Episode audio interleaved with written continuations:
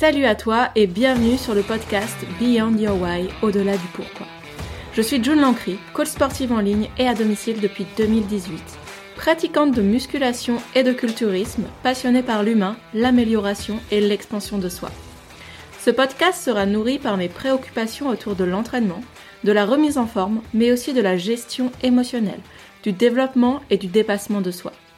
Cela est inspiré en partie par mon métier et mon expérience en tant qu'être humain, en tant que coach, par le travail que je construis sur moi-même ou par le parcours que je propose à mes élèves. Que tu pratiques une activité physique ou non, tu pourras probablement te retrouver dans certains questionnements que je soulève ici. Je te souhaite une belle écoute. Super. Hello Barbara, comment vas-tu? Salut June, ça va très bien, merci. Et toi? Bah, ça va super. Déjà, je te remercie euh, d'être ici. Donc, Barbara, on se connaît depuis à peu près euh, deux ans maintenant par le biais euh, de, de ta formation, si je puis dire, Tela, dont tu vas nous parler un petit peu plus tard dans le podcast.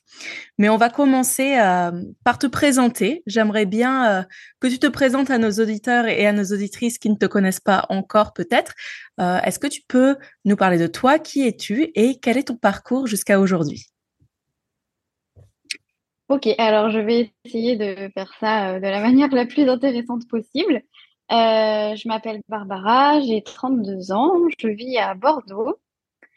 Euh, à la base, j'étais orthophoniste. Enfin, à la base, ma première formation professionnelle, c'était orthophoniste, métier que j'ai exercé pendant quatre bonnes années. Voilà, auprès de publics variés, mais majoritairement des personnes en situation de handicap, euh,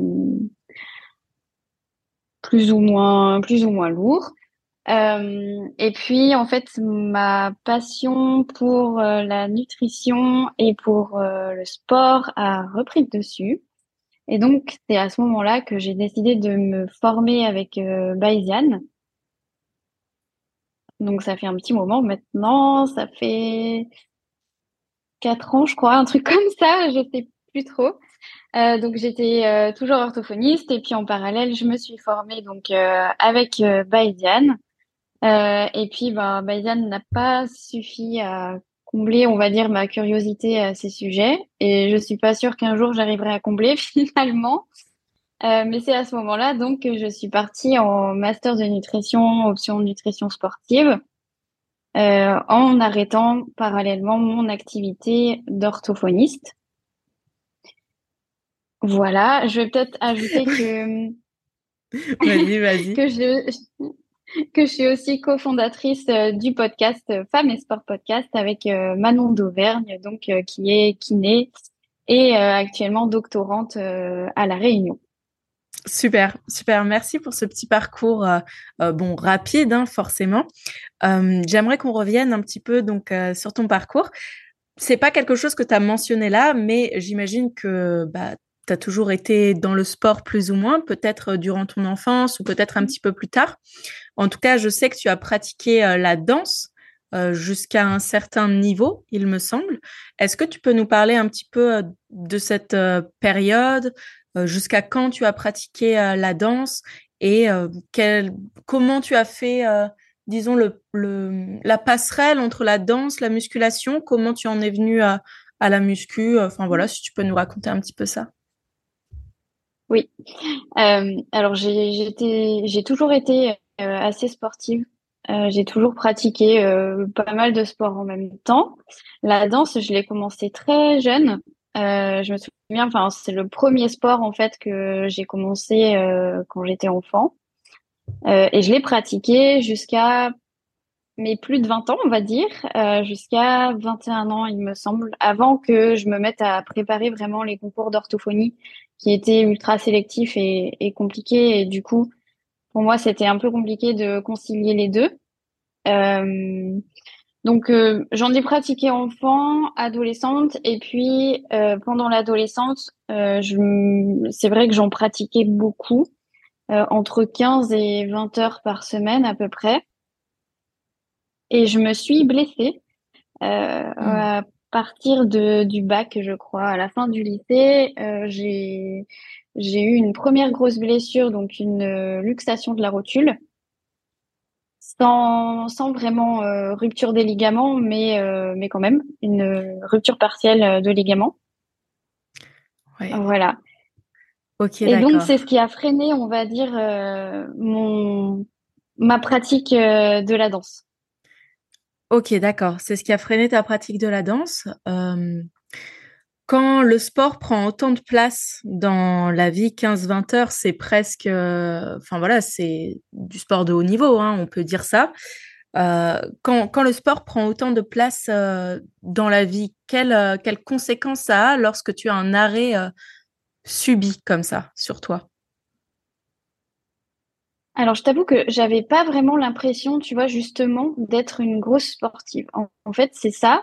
C'est que je me rends compte maintenant que durant toute mon enfance et adolescence, j'étais vraiment, et début d'âge adulte, du coup, j'étais vraiment très sportive parce que oui, j'avais un volume d'entraînement qui était ultra conséquent. Et même avant de faire 15-20 heures de danse par semaine, tu vois, je faisais aussi euh, du karaté, de la natation. J'ai eu une période. Donc, je faisais vraiment beaucoup de choses.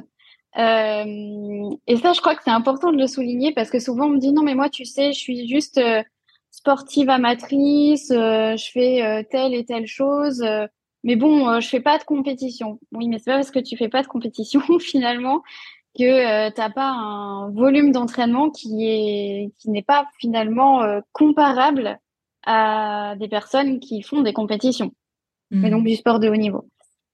Euh, et si tu veux, pour moi, à l'époque, c'était naturel, mais c'était particulièrement une passion. Pour moi, la danse, c'était vraiment une passion. Euh, ce qui a été compliqué, effectivement, c'est que euh, à ma blessure, euh, la, le groupe auquel je participais est parti faire des championnats sans moi en Europe. Euh, bah parce que j'étais blessée et puis en plus il y avait aussi une problématique euh, que mes parents ne voulaient pas que je m'implique autant. Donc voilà. Mais en tout cas, ça prend toute la place, quasiment. Ça prend une place énorme parce que euh, à côté du lycée, et eh ben, euh, mon rythme c'était euh, lycée, danse. Et le samedi, c'était danse aussi. Le dimanche, ben du coup, c'était moment de révision, on va dire. Mm. Euh, mais j'ai jamais, je pense, été aussi une ado, tu vois, qui aimait sortir, qui aimait faire la fête, me coucher tard. Et... Enfin, ça, ça me, ça, ça m'a jamais correspondu, tu vois. D'accord. C'est, marrant parce que moi, c'est, tout l'inverse. Donc, c'est marrant. mais, euh, mais, mais justement, euh, ce que je, ce que je voulais te demander, c'est est-ce que là, aujourd'hui, c'est quelque chose euh, qui, qui te manque ou, ou tu as l'impression que tu as manqué une partie de ton adolescence peut-être? Pour moi, enfin, c'est plutôt quelque chose d'assez sain de pratiquer une activité physique assez tôt. Hein. Je, trouve ça sain parce que ça, bah, ça permet aussi non seulement d'apprendre son corps, de tisser des liens euh, avec euh, d'autres personnes, enfin voilà, d'avoir une pratique physique. Euh, je dirais pas que moi, mon adolescence, elle a été hyper saine, mais au final, euh, quel serait euh, le, compromis? Est-ce que toi, tu penses que tu es passé à côté de certaines choses ou tu, as, euh, entre guillemets, euh, bien sûr, on, ne regrette rien, mais est-ce que il y aurait peut-être une, je sais pas, tu aurais aimé tempérer ta pratique pour avoir justement une, une jeunesse un petit peu plus entre guillemets jeune, je sais pas comment dire comment dire ça. oui, oui, je vois ce que tu veux dire, mais non, en fait, au contraire, je pense que j'aurais aimé que mon entourage me soutienne plus, tu vois, là-dedans. Euh, et du coup, parce que moi, à la danse, ce qui se passait aussi, c'est que j'avais des amis et euh, du coup, enfin, tu vois, j'avais un lien social très fort euh, dans cet environnement-là. Et du coup, pour moi, c'était très porteur et finalement, enfin, c'était là où je me sentais vraiment bien en parallèle du lycée parce que j'avais aussi des amis euh, au lycée avec lesquels je m'entendais très bien, etc. Mais j'avais ces deux environnements qui étaient plutôt équilibrés. Euh, mais non, je pense que j'aurais aimé encore en, faire plus, tu vois, et être peut-être plus euh, soutenue là-dedans. Tout à fait, je comprends, je comprends totalement et euh, enfin oui, je, je, comprends ton point de vue et ça m'amène à te demander, une fois que tu as arrêté la danse, Qu'est-ce qui s'est passé? Est-ce que tu as pratiqué d'autres activités sportives? Comment s'est passée ta guérison? Est-ce que ça a été, ça s'est guéri relativement bien? Est-ce que tu as eu des difficultés à ce moment-là par rapport justement à, ta, à, la place du sport qu'avait dans ta vie Est-ce que tu as pu pratiquer d'autres choses, peut-être plus de, natation par exemple ou, ou autre chose?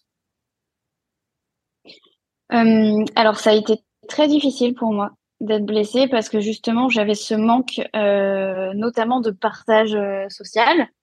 Euh, donc ça, ça a été compliqué. Et puis en plus, en parallèle, c'était là où j'étais en train de m'investir, comme je te disais tout à l'heure, dans, dans le concours d'ortho.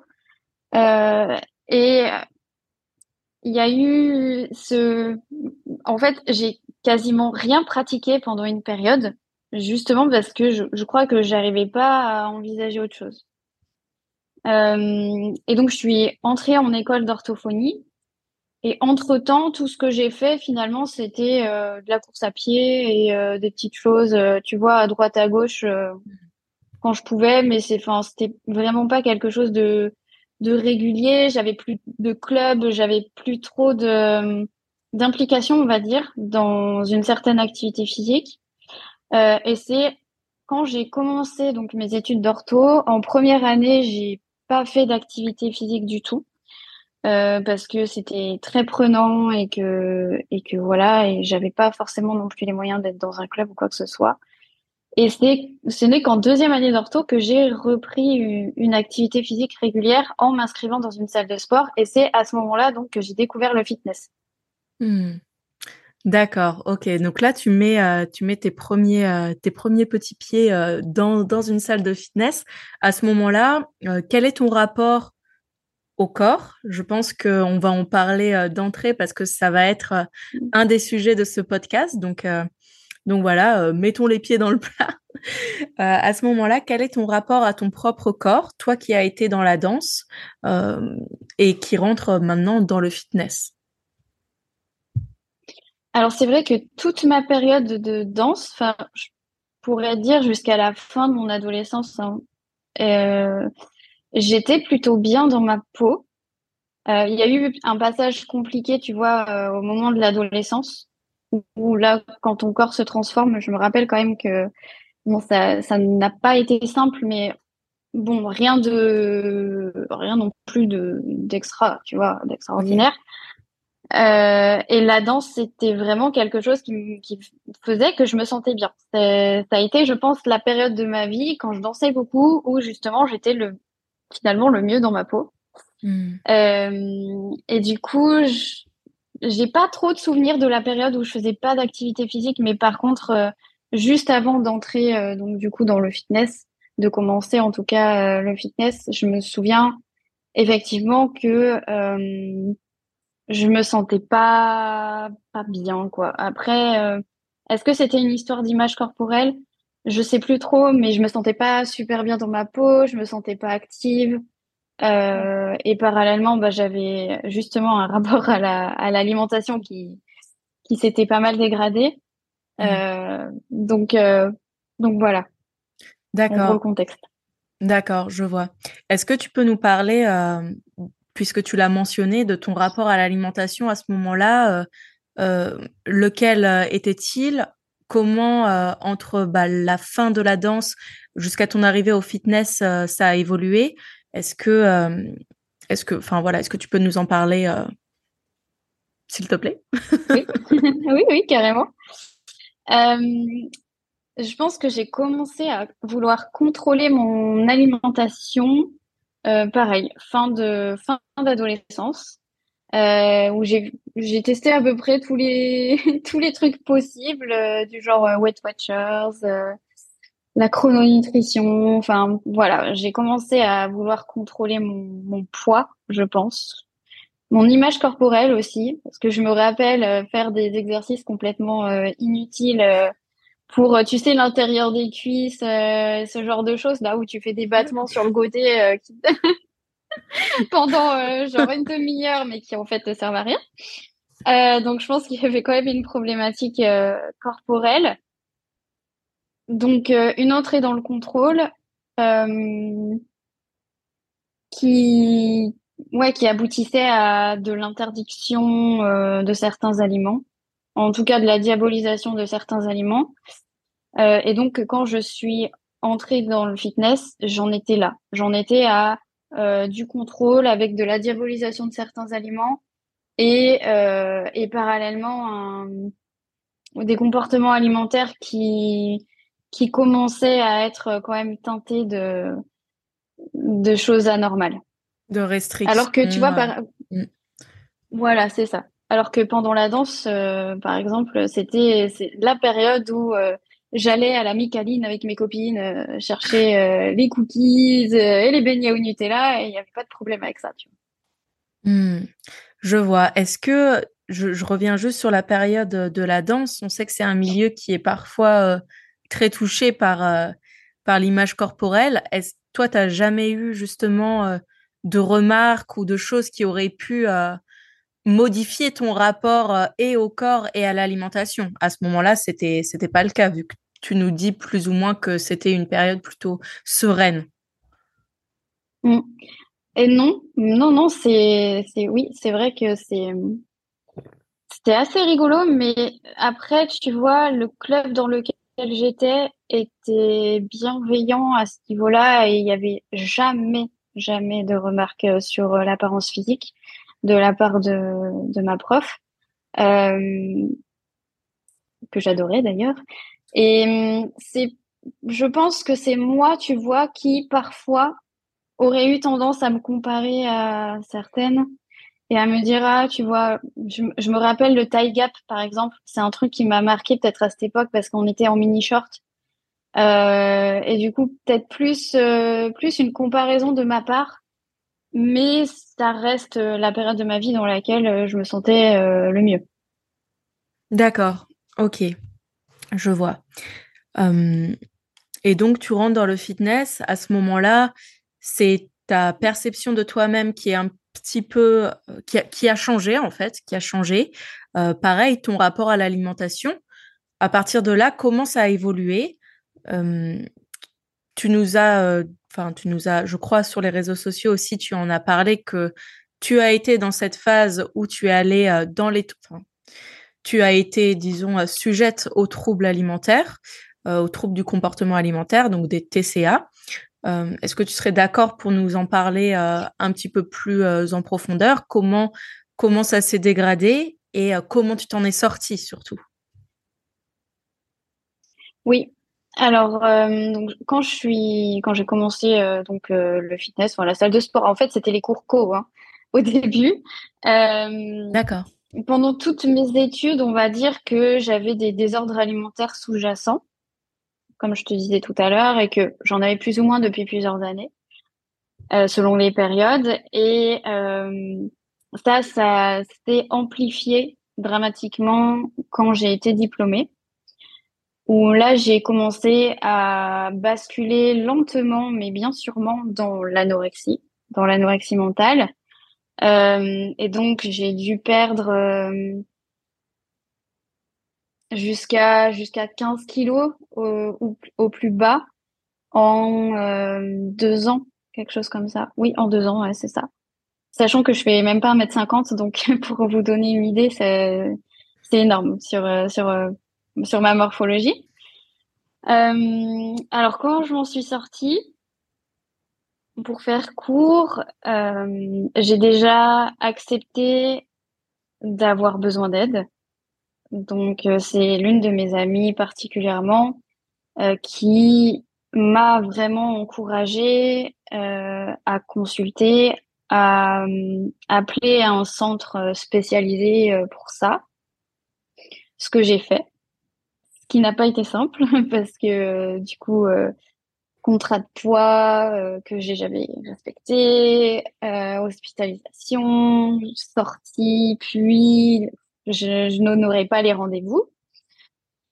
Donc compliqué et puis bah ça a vraiment été un, un choix de ma part de m'entourer de professionnels en lesquels j'avais confiance euh, et donc, c'est à ce moment-là que j'ai commencé à faire de la psychothérapie en groupe, d'abord, et après seule, en individuel. Et c'est un petit peu à ce moment-là que j'ai commencé à aller mieux et que mon, alimentation, enfin en tout cas, mon alimentation a commencé à changer très très très lentement. Donc au début c'était vraiment très lent. En tout cas pour moi ça a été très lent. Et il y a eu un, une sorte de déblocage euh, quand j'ai déménagé pour euh, m'installer sur euh, sur Bordeaux, où là, ben j'ai vraiment décidé de que c'était plus possible et que je je devais faire le choix de d'aller mieux quoi. Et donc à Bordeaux, j'ai repris des soins.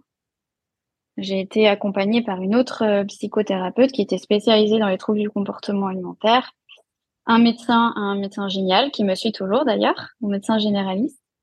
Euh, voilà, et donc j'ai repris du poids euh, déjà assez rapidement pour aller mieux, et ensuite euh, ça a été ça a été un long chemin aussi parce que on se rend pas compte, mais en fait c'est sûr que quand on prend du poids, il y a beaucoup de choses qui s'éclaircissent, notamment ben, sur la, la déformation corporelle qu'on peut ressentir. Quand on est plongé dans l'anorexie mentale, on est vraiment dans un brouillard permanent. Il y a plus de, on, n'est plus assez euh, consciente de ce qu'on fait euh, et de ce qui se passe. Et c'est vraiment comme si tu étais happé tout le temps, tu vois, par euh, par la maladie. Et hum, c'est vraiment la reprise de poids assez rapide qui m'a permis et qui permet de lever un gros voile, en tout cas là-dessus, et déjà de se sentir mieux euh, corporellement, mais aussi beaucoup plus lucide. Hmm. Je vois. Ok. C'est euh, merci de nous avoir partagé ça déjà. Et ben, on, est dans le, dans le, en plein dans le sujet euh, de la perception de soi-même, de l'image corporelle. Donc, forcément, c'est quelque chose qui vient être déformé quand on a des troubles du comportement alimentaire, que ce soit euh, avec euh, bah, l'orthorexie, l'anorexie, l'hyperphagie, c'est toutes ces choses peuvent amener à des déformations, comme tu le dis, parce que on est aussi dans un dans un brouillard perpétuel en fait.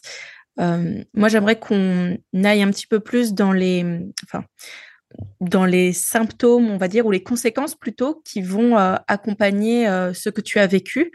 Euh, donc, en l'occurrence, l'anorexie, mais ça peut être le cas pour bien des personnes qui ne sont pas anorexiques. tu as fait une formation pour ça. on parle d'aménorrhée, hypothalamique ou non. L'aménorrhée, c'est la perte des menstruations. Il y a beaucoup plus de femmes qu'on ne le pense qui sont touchées par ça. Et c'est quelque chose euh, de relativement grave, je dirais, euh, même si euh, on n'en a pas forcément conscience au début. Est-ce que tu peux nous parler un petit peu de ton, ton expérience par rapport à ça? Est-ce que toi, tu as eu une perte de tes menstruations? À quel moment? À quel moment aussi ça, ça a tilté en toi que, que c'était justement quelque chose d'anormal, qu'il fallait, qu'il fallait les retrouver, plus ou moins? Euh, et, donc, comment t'en es venu à, justement créer Tela euh, alors moi, mes règles, elles sont arrivées assez tard. Donc euh, j'avais 14 ans, donc j'étais à la limite de l'aménorrhée primaire, parce qu'on parle d'aménorrhée primaire quand il n'y a pas d'apparition des premières règles avant 15 ans. Donc si l'apparition se fait après 15 ans, on parle déjà d'aménorrhée primaire. Et généralement, ça peut être le signe, effectivement, qu'il y a quelque chose qui, euh, bah, peut-être qui n'est pas, pas tout à fait, euh, comment dire, bah, qui ne va pas dans l'apparition euh, des cycles menstruels. Donc, soit il y a un déficit du taux de masse grasse, soit il y a quelque chose qui ne va pas au niveau énergétique. Bon, bien sûr, il y a énormément d'autres d'autres causes, hein, donc ne prenez pas ça au pied de la lettre. Mais bon, moi, il y avait peut-être quelque chose qui disait que, voilà, déjà, il y avait un, certain décalage. Sachant que ma mère, d'un point de vue génétique, a eu ses règles bien avant moi. Donc, il y avait peut-être quelque chose là. Ensuite, euh, mes règles, elles ont été plutôt irrégulières, je dirais. Mais ça, c'est normal dans les premières années d'apparition des règles. Et puis, et puis j'ai pris la pilule assez tôt en fait. J'ai pris la pilule assez tôt pendant huit ans. Euh, et je pense que à cause de mes restrictions et contrôles enfin, alimentaires euh, assez prolongés, je ne sais pas finalement, tu vois, si sous la pilule, j'avais déjà pas des troubles du cycle avant l'aménorrhée, avant euh, l'anorexie mentale, pardon. Hmm. Et donc, c'est au moment où j'ai commencé à me faire suivre en endocrino, euh, donc à l'hôpital que l'endocrinologue au premier rendez-vous, il m'a demandé si je prenais des traitements. Je lui ai dit que je prenais la pilule. Il m'a dit non mais là il faut l'arrêter la pilule hein, parce que en fait euh, à votre poids euh, hmm. vous n'avez plus vos cycles menstruels et donc moi sur le coup bah ça m'a choqué parce que je m'attendais pas en fait et donc sur le coup je lui ai dit mais si j'ai des règles et lui il m'a dit mais non c'est des règles artificielles mais du coup dessous il y a rien Hmm. Et du coup, je m'attendais pas, si tu veux, à ce que parce que j'avais des règles, euh, comme j'avais des règles artificielles, pour moi, j'avais quand même quelque chose en dessous, tu vois, qui fonctionnait encore. Et c'est à ce moment-là où j'ai été quand même assez, euh, assez choquée. Donc j'ai arrêté la pilule. Évidemment, il n'y avait pas, pas de règles. Euh, et puis je les ai retrouvées une première fois peut-être euh, neuf mois après ma première euh, grosse reprise de poids. et puis après, ça c'est, c'était vraiment pas régulier, tu vois. au début, c'était, c'était vraiment pas, pas trop ça. et puis j'ai été coachée par, par alors un coach en musculation à l'époque qui s'intéressait pas mal à la nutrition. Tu peux citer son nom si tu as envie, il hein, n'y a pas de, pas de problème. Oui, alors il fait plus du tout euh, la même chose. Donc, euh, d'accord, ok. enfin, Comme tu veux. sur les réseaux. Ok. donc voilà, mais en tout cas, c'est lui euh, qui m'a donné les apports énergétiques nécessaires pour que mes cycles reviennent. C'était pas William? William Jensen? Oui, c'était Will. Ok, ça marche. Voilà. Euh, donc c'est à ce moment-là que j'ai retrouvé, euh, retrouvé mes règles. Euh, et puis c'est vrai que c'est une période aussi où je m'y intéressais beaucoup. Mm. Et comme j'ai eu ensuite encore des irrégularités à cause du Covid, parce que pendant le Covid, j'ai eu aussi un petit retour en arrière bien sympathique dû au message anxiogène, et je pense aussi, euh, honnêtement, un trouble de l'image qui persistait un peu. Comme à l'époque, j'avais pris pas mal de masse musculaire, justement avec euh, mon coaching avec Will, j'avais j'avais peur de perdre de la masse musculaire pendant le Covid, clairement. et je pense que j'ai développé une sorte de de de, alors comment on le dit en français, euh, de dysmorphie musculaire, avec euh, vraiment une préoccupation sur le fait de gagner en masse musculaire, euh, quelque chose qui avait un impact sur sur mon quotidien effectivement et voilà auquel je pensais beaucoup. Et ça, c'est le Covid qui a déclenché ça. Et à ce moment-là, donc, j'avais arrêté en plus d'être suivie par Will. Et c'est à ce moment-là où, au niveau de mes cycles, c'était encore pas trop ça, quoi parce que j'ai eu des mois de sauter euh, et tout. Et donc j'ai commencé les recherches pour Tela finalement, euh, du coup un petit peu dans ce cadre-là. les premières recherches que j'ai faites finalement c'était plus pour moi euh, et pour l'une de mes coachées aussi, ma première coachée qui était aussi avec une aménorrhée hypothalamique. donc voilà, c'est un peu comme ça que je suis arrivée dans les premières recherches, on va dire pour comprendre pourquoi mes cycles euh, ne revenaient pas ou alors étaient un peu irréguliers au début alors que ben, j'avais un, poids dit dans la norme, de nouveau. Hmm. Ok, je vois tout à fait. J'aimerais juste rebondir sur euh, quelque chose que tu as dit euh, quand tu as commencé à avoir ton endocrino.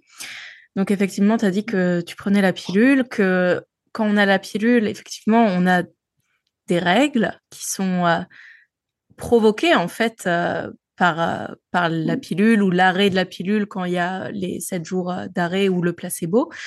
Euh, selon toi, c'est pas c'est pas du tout pour aller contre les médecins ou quoi, mais selon toi, comment ça se fait qu'on soit qu'on ait en fait cette incompréhension face au fonctionnement de la pilule? Moi, quand, quand je prenais également la pilule, j'étais persuadée que j'avais des cycles normaux, mm. alors que pas du tout, pas du tout, et que dès que j'ai arrêté la pilule, euh, voilà, j'ai, je, n'ai plus du tout mm. eu de cycle, et en plus, je les ai eus beaucoup plus tard que toi, euh, mes premières, mes premiers cycles, et j'ai aussi tout de suite pris la pilule dès que j'ai eu mes cycles, parce que à ce moment-là, on allait chez, chez le médecin, chez la, chez la gynéco, qui disait prenez la pilule. Voilà, c'était euh, dans l'air du temps. Alors, comment ça se fait que mmh. les gynécos, à l'époque, euh, ne nous préviennent pas de, bah, en fait, du, du fonctionnement de la pilule? Est-ce que c'est un manque, à ton avis, de connaissances à l'époque ou euh, un manque de prévention? Je ne sais pas si tu as un avis là-dessus, sans, c'est pas pour entrer dans le conflit, mais pour avoir plus un avis éclairé. Euh, honnêtement, je pense que il n'y a pas de prévention qui est faite sur euh, la santé menstruelle.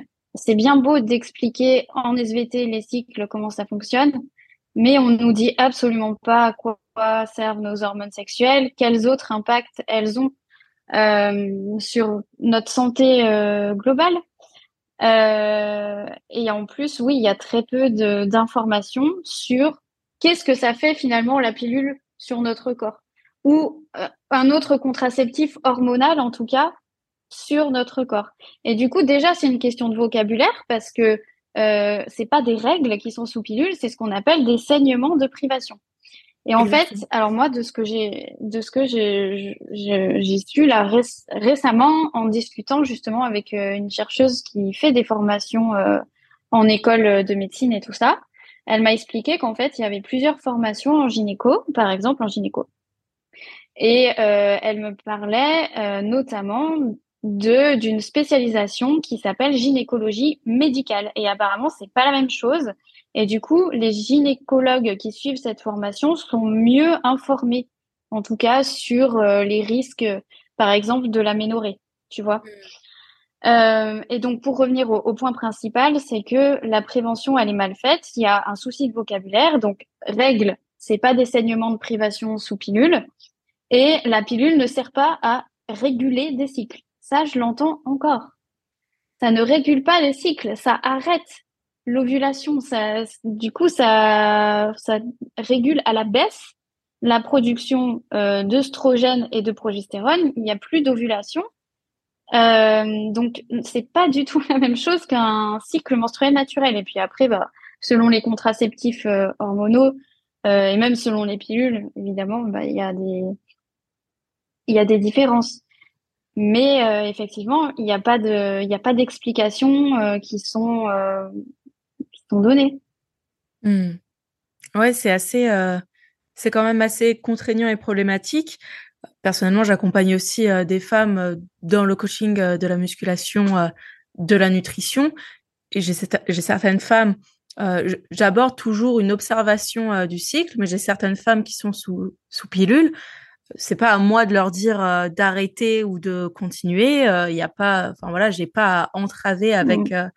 leur rapport à ça. Mais par contre, moi, je fais au maximum de prévention et, et en fait, je, je suis de plus en plus étonnée de voir que même si on avance sur, enfin, médicalement parlant, on avance sur les connaissances du corps, j'ai l'impression qu'il n'y a toujours pas de, prévention qui est fait autour des contraceptifs, de la pilule, euh, du stérilet également, du stérilet hormonal, de tout ce qui va avoir un impact en fait euh, sur euh, sur nos hormones.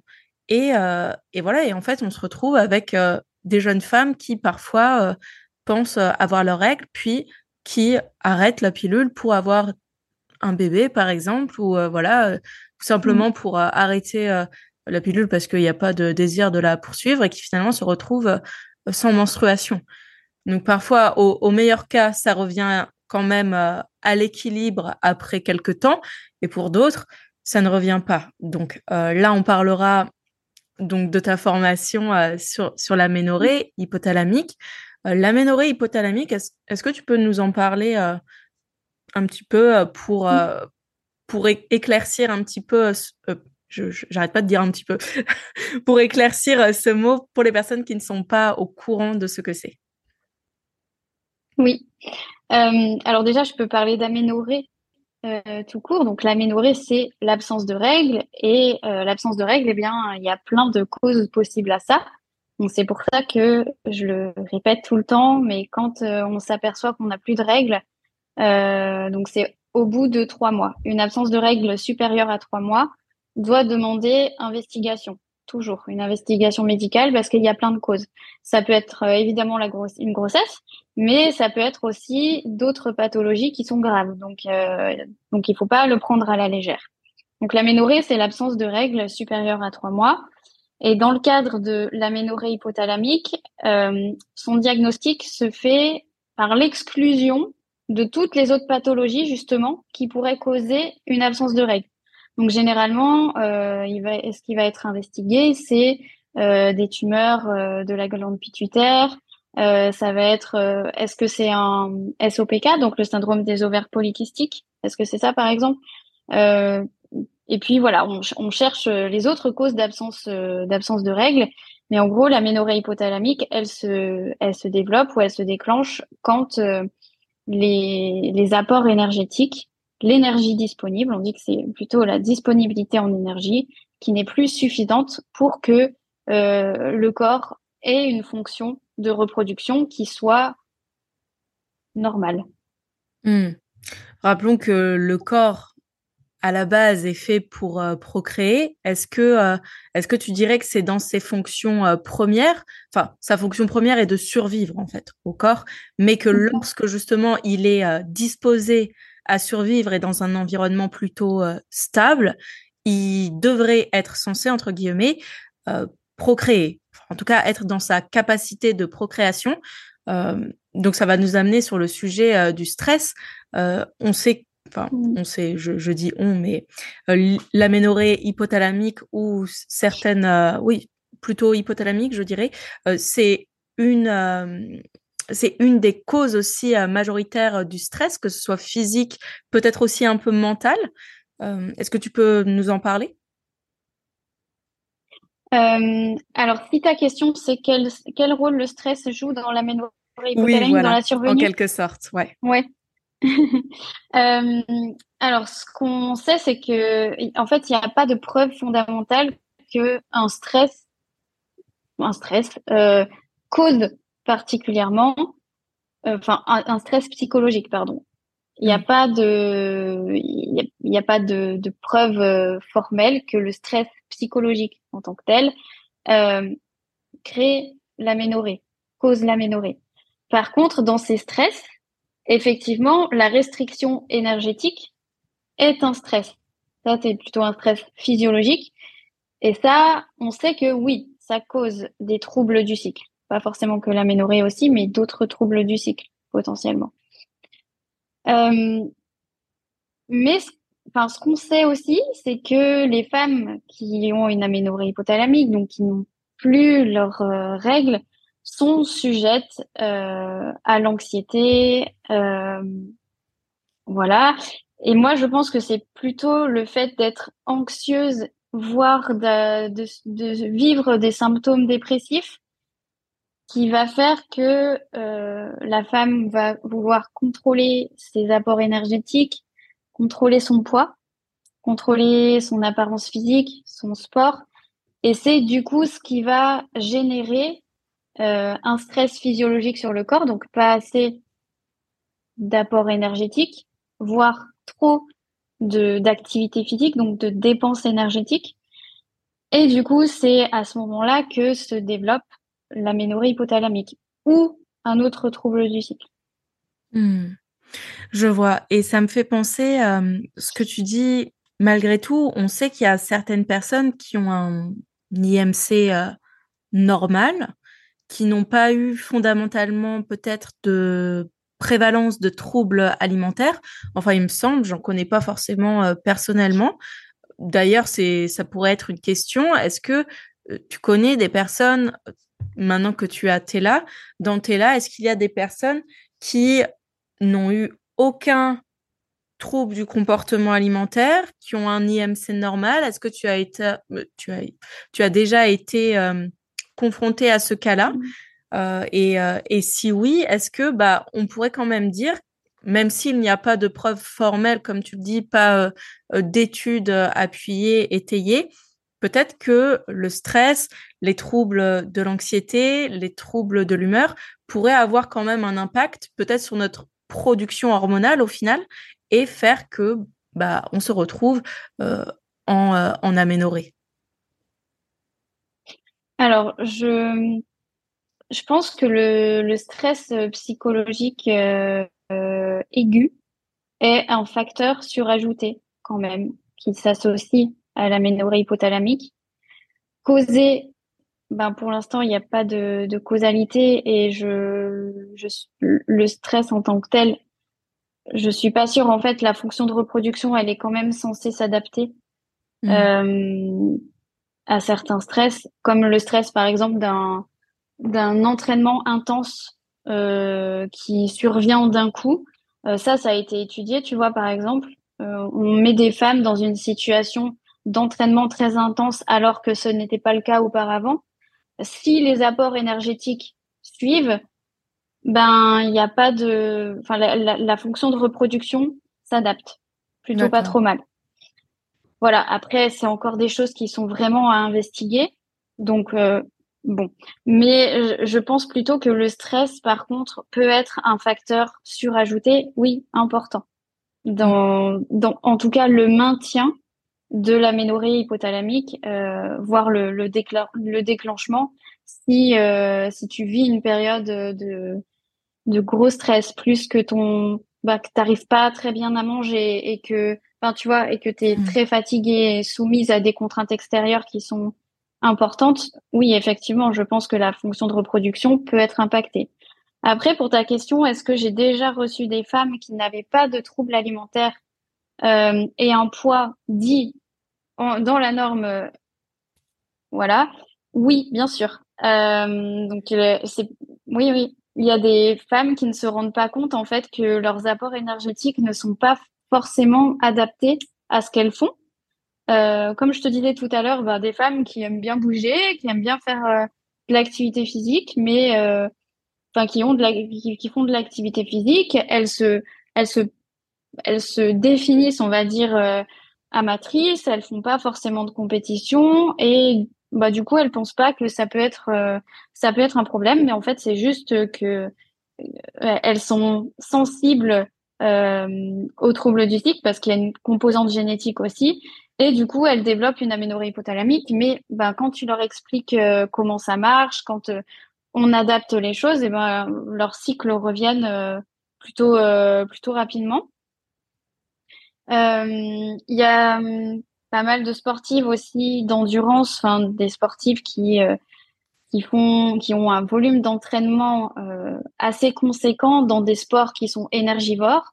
Et mmh. là, pour le coup, bah parfois il n'y a pas forcément de désordre alimentaire associé ou de troubles alimentaires. Et effectivement, bah il y a une aménorrhée qui qui se développe, mais pareil, les choses se se régulent euh, se régulent d'elles-mêmes une fois que une fois qu'on a mis le doigt sur sur ce qui n'allait pas. Euh, est-ce que j'ai répondu entièrement à ta question? Tu as bien répondu, oui. C'était euh, c'était euh, c'était ce qui m'intéressait parce que bah moi je me mets dans je me mets du côté des personnes qui ont quand même eu des peut-être pas peut-être pas des TCA mais en tout cas qui ont eu quelques désordres quand même de perception alimentaire et qui plus est j'ai eu des grandes variations de poids, donc je vais pas dire que mmh. moi j'ai jamais eu aucun problème, c'est c'est faux. Donc, euh, mais mais par contre, ça m'intéressait de savoir si effectivement, euh, euh, parce que je sais que des des, des personnes avec un IMC normal dans la enfin, dans la norme avec voilà une activité physique mmh. légère peuvent être confrontées à ce genre de problème. Et donc je me demandais s'il y avait des personnes qui par exemple avaient fait avait fait Tela également, ou si toi tu en connaissais euh, personnellement. Donc, euh, donc oui, ça a répondu à ma question. Et euh, ça va, ça va embrayer, on va dire, sur, sur la suite qui est quand même bah, les injonctions qu'on mm. reçoit.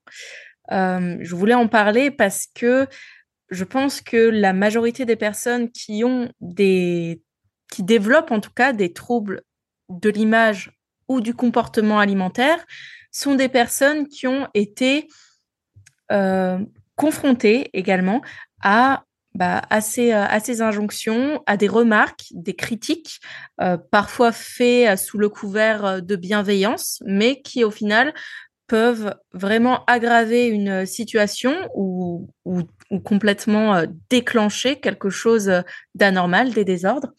Euh, est-ce que, est-ce que tu peux nous parler un petit peu de, toi, ton rapport à ça euh, Comment, euh, enfin, quel est, est-ce que tu as déjà été confronté, toi personnellement, à certaines injonctions, à certaines remarques et, et par le biais de tes là, quels sont les témoignages, les recueils et donc comment tu as développé ta perception de ces injonctions? Ok, alors grande question. euh, déjà, euh, je peux peut-être commencer par euh, un exemple. Euh, donc, j'ai reçu une femme, mais c'était peut-être il y a déjà deux ans presque, non peut-être un peu moins, un an et demi. une femme qui était dans la norme haute, on va dire, de poids, donc qui était qui avait un surpoids, euh, qui avait un IMC surpoids. Euh, et du coup, elle a voulu perdre du poids et donc elle a perdu ses règles. Alors qu'elle avait toujours un IMC euh, dit euh, dans la norme jugée trop haute. Alors je, je, veux pas, euh, je veux pas donner de mauvaises perception parce que voilà l'IMC c'est quand même une notion qui est très euh, réductrice. Donc euh, mais voilà c'est aujourd'hui on juge encore la société juge encore et le domaine médical euh, particulièrement juge encore qu'un IMC à partir de surpoids et eh ben ce serait trop entre guillemets. Et elle en fait ben ça correspondait à son poids d'équilibre et elle était en parfaite santé avant qu'elle commence à vouloir perdre du poids pour répondre aux standards de la minceur. Et donc, euh, bah déjà à ce moment-là, j'ai commencé à vraiment me questionner sur euh, le poids d'équilibre entre guillemets euh, de la femme, qui peut être très variable d'une femme à l'autre. Et c'est aussi à ce moment-là que j'ai commencé à creuser le fait que les femmes soient beaucoup plus sensibles au déficit énergétique que les hommes et que ben, génétiquement, on est programmé pour avoir un, un certain intervalle de poids euh, dans lequel notre corps fonctionne bien. Et cet intervalle de poids-là, il est euh, rarement, en tout cas aujourd'hui, dans ce que la société considère acceptable. Euh, Donc euh, voilà, ça peut-être pour illustrer un petit peu ma vision des choses. Euh, maintenant, c'est vrai que j'ai mis un pied, tu vois, dans la nutrition par le fitness. Et évidemment, je suis passée par euh, je suis passée par ben, des coachings, tu vois, où ben, quand les femmes avaient envie de perdre du poids, alors certes, ça n'a pas duré, ça a duré quelques mois, euh, mais quand même, enfin, toujours euh, sous couvert de bienveillance, il y a beaucoup de personnes qui pensent que c'est bien faire d'encourager la perte de poids, surtout quand on nous la demande. Et en fait, là-dessus, j'ai vraiment changé d'avis. Mm-hmm. Et du coup, je suis vraiment plus pour la perte de poids intentionnelle et euh, plus pour d'autres euh, d'autres choses parce que j'estime en tout cas que l'injonction de la perte de poids pour entrer dans un standard de beauté n'est pas quelque chose qui va être bénéfique à la personne, que ce soit d'un point de vue, d'un point de vue pardon, santé mentale, voire santé physique, si du coup il y a, euh, il y a d'autres, d'autres sphères qui sont, qui sont touchées, et donc euh, notamment ben, euh, le déclenchement de troubles du comportement alimentaire ou même de désordre alimentaire, une dépendance euh, à l'exercice physique, etc. Et donc, mon approche maintenant, c'est que je suis beaucoup, beaucoup, beaucoup plus euh, réfractaire, mesurée. quand on vient me voir et qu'on me demande de perdre du poids, généralement, en fait, ça, voilà, il y a une grande discussion qui découle de pourquoi. pourquoi vous voulez perdre du poids? Euh, Qu'est-ce qui se passe pour que euh, vous souhaitiez euh, modifier votre forme corporelle? Et ensuite, ben voilà, il, se passe ce qui se passe selon les personnes. mais en tout cas, je suis, je suis plus du tout pour la perte de poids intentionnelle. Alors, malheureusement, dans le bodybuilding, ben, tu le sais comme moi, euh, s'il y a des compétitions qui sont envisagées, c'est une perte de poids intentionnelle et drastique euh, et très très violente. Et du coup, ben moi, je prends le parti, tu vois, de ne pas accompagner, par exemple, de compétitions. Bien sûr, bien sûr. Alors, je les accompagne à la suite parfois, euh, mais mais je n'ai jamais accompagné de compétitrice et du coup, euh, du coup, c'est quelque chose pour euh, pour laquelle je ne je suis pas d'accord pour le coup. Euh, même si je voilà, c'est j'ai pas de jugement envers celles voilà, tu sais très bien, bien sûr. qui qui font qui font ce sport. mais je suis en tout cas depuis plus d'un an et demi maintenant dans une approche qui est beaucoup, enfin, qui, qui n'a qui n'a plus rien à voir avec la première approche que euh, que j'avais pu avoir euh, dans mes dans mes coachings. Bien sûr, bien sûr, et euh, bah t'inquiète pas. Hein, de toute façon, là sur le podcast, on parle, on parle sur, surtout, oula, pardon, on parle surtout pour les personnes qui nous écoutent, et je pense pas qu'il y ait beaucoup de compétiteurs et compétitrices euh, qui nous écoutent. C'est plus euh, ma communauté et probablement, bon, peut-être dans la tienne, il y en a quelques-unes ou quelques-uns, mais mais voilà, c'est plus pour les personnes pour tout le monde en fait. Pour tout le monde, c'est très, euh, enfin voilà, pour tout le monde, pour euh, s'instruire, euh, apprendre. Et j'aimerais rebondir sur quelque chose que tu as dit et qu'on creuse un peu là-dessus. Ça m'intéresse assez. donc, tu as parlé de cette intention de vouloir perdre du poids qui est là chez certaines personnes, soit à cause d'un mal-être corporel, soit peut-être à cause d'injonctions et de ce qu'on s'est mis en tête, que mmh. notre image ne nous convient pas. Par exemple, mon approche dans le, dans le coaching, dans la nutrition, euh, voilà, moi, moi, quand il y a un objectif de perte de poids, je ne m'y oppose pas, surtout si la personne se sent mal. En revanche, j'essaie vraiment toujours de, voilà, de faire euh, beaucoup de euh, préparation, d'avoir le terrain le plus favorable entre grands guillemets, de faire, d'être très précautionneuse justement sur la perte de poids, de bien rappeler que la valeur n'est pas résumé au poids, pour moi, c'est tellement important en fait de faire euh, prendre conscience de ça à mes élèves, que ce soit pour une prise de poids, parce que j'ai aussi certaines personnes qui veulent prendre du poids, euh, ou pour une mmh perte de poids. Donc, euh, donc voilà, mais toi, tu as pris le parti de, entre guillemets, de, de t'opposer un peu à la, à la perte de poids. comment, comment tu vas amener des outils pour pour que la personne prenne conscience de ses envies, de ses objectifs et peut-être change son regard sur son objectif Alors, je ne vais pas m'opposer à ce que la personne me dit. Hmm. Tu vois, si, elle me dit je suis pas bien dans ma peau, euh, je veux perdre, euh, je veux perdre tant de kilos, etc. Euh, moi, ce que je veux comprendre, c'est qu'est-ce qui se passe pour qu'elle ne soit pas bien dans sa peau Mm. Euh, et dans ces cas-là, euh, travailler autour de ça. Mais surtout, ce qui me dérange, c'est euh, je veux perdre quelques kilos pour euh, mieux aimer mon corps. Tu vois, c'est ça en fait. Bien sûr. C'est que euh, c'est que le, le, rapport à l'image corporelle, il travaille pas en, en voulant modifier son image corporelle. Même si, bien sûr, quand on se rapproche des standards de beauté, eh ben, on se sent valorisé, etc.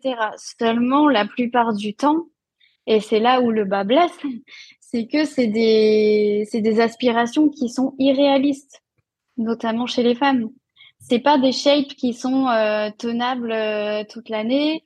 Et euh, c'est malheureusement c'est des c'est pas un mode de vie ça devient beaucoup de ça devient très souvent ouais même plus que problématique, tu vois, dans le sens où ça a un impact sur euh, beaucoup de sphères euh, de leur vie et surtout sur une restriction cognitive et énergétique qui est euh, beaucoup trop importante, en fait.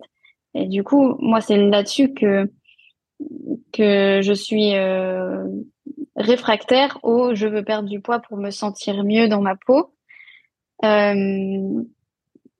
D'où ça vient, tu vois? Est-ce que euh, est-ce que c'est vraiment une question de je me sentirais mieux dans ma peau si je perds du poids euh, ou est-ce que c'est parce que euh, j'ai pris du poids suite à un événement, tu vois, ça peut aussi arriver. Et moi, ce que je voudrais, c'est retrouver mes perfs au marathon, tu vois? Mmh. Et là, du coup, on n'est plus du tout sur le même prisme. Et ça m'arrive de recevoir des personnes ben, qui ont pris du poids suite à certaines périodes de leur vie, que ce soit soit une blessure, soit euh, soit une, un coup dur, tu vois. J'ai eu plusieurs plusieurs personnes, par exemple, qui sortaient de dépression, qui avaient fait un burn-out, ou, les femmes aussi autour de la ménopause, etc. Et du coup, c'est on, on travaille sur le comportement alimentaire plutôt autour de ça et comment faire pour optimiser après les performances sportives pour qu'elles se sentent mieux. Et du coup, à partir de là, bah, il se passe euh, des choses sur un terme qui est plus ou moins long. Euh, mais c'est plus la même chose, tu vois, que euh, je veux perdre du poids pour euh, rentrer dans ma robe de, de tel truc, ou je veux perdre du poids parce que j'ai vu telle influenceuse sur Internet qui avait les abdos tracés, et moi, du coup, je veux avoir les abdos tracés. Enfin, tu vois, ou où je veux euh, modifier ma forme euh, corporelle euh, et et je veux ressembler à une compétitrice body. Voilà. Au courage. je sais pas si j'ai été claire. si, c'est très clair. Très clair. Non, mais enfin, tu vois, c'est, c'est quand même, ouais, ouais, mais il faut, tu sais, c'est, il faut le préciser quand même. Je veux dire, c'est sûr. et... Non, le corps des compétitrices bikini, c'est, non, c'est non. c'est juste C'est très très très long. C'est quasiment inatteignable et c'est pas quelque chose dans lequel tu restes. Et en plus, si tu le fais pour ça, il y a de très très fortes chances que après ta compétition, tu te retrouves avec une insatisfaction corporelle de taré et euh, une difficulté à reprendre le poids et la masse grasse que tu as perdu. Mm. qui sont malheureusement essentielles à ta survie. Euh, enfin, tu, tu, bien sûr, ça va être très très très compliqué et puis tu, risques de chroniciser déjà un mauvais rapport au corps qui est là à la base euh, et euh, potentiellement greffer un mauvais rapport à l'alimentation ensuite, quoi. Mm. Tout à fait, d'où l'importance, je pense, de faire de faire le tri dans les réseaux sociaux. Euh, dans ces réseaux sociaux, dans ce qu'on regarde. Euh, bon, moi, j'ai, j'ai pas la télé et euh, je suis pas exposée forcément aux médias ni aux magazines, mais je sais que quand j'étais jeune, je lisais des magazines et que déjà on a on a cette image de, de la femme en fait, de, en tout cas ce qu'on nous renvoie mmh. de la femme, la femme mince, la femme élancée, etc. Puis avec les réseaux sociaux, bon bah et carrément dans la pratique euh, du, enfin moi de la musculation de prime abord de la musculation, euh, voilà, même pour les personnes euh, juste qui font de la muscu de manière récréative, on est bombardé d'images de corps, que ce soit féminin ou masculin, parfait, aux abdos tracés, sans comprendre forcément ni le travail qu'il y a derrière, ni la restriction qu'il y a derrière, ni le passif ou même euh, l'angle, la lumière. Enfin voilà, il faut bien comprendre qu'il y a toute mmh. euh, toute une mise en scène. et puis il y a ce il y a ce truc un peu euh, dont moi personnellement je je le, je vais pas mentir, je le fais encore. Euh, c'est quelque chose euh, que je fais, voilà, c'est comme ça. Le, body check, tu sais, le fait de, de se regarder euh, dans le miroir et plus précisément de faire des photos d'évolution. voilà, moi je suis toujours dans, même si, même si mon rapport à tout ça évolue, moi, je suis toujours là-dedans, je suis toujours dans le bodybuilding, dans la musculation. J'essaie d'avoir une approche qui évolue par rapport à ça, euh, par mes connaissances, par mes intérêts également marqués pour la santé. Mais euh, ça fait partie, euh, ça fait partie de encore de, de, ce que je fais.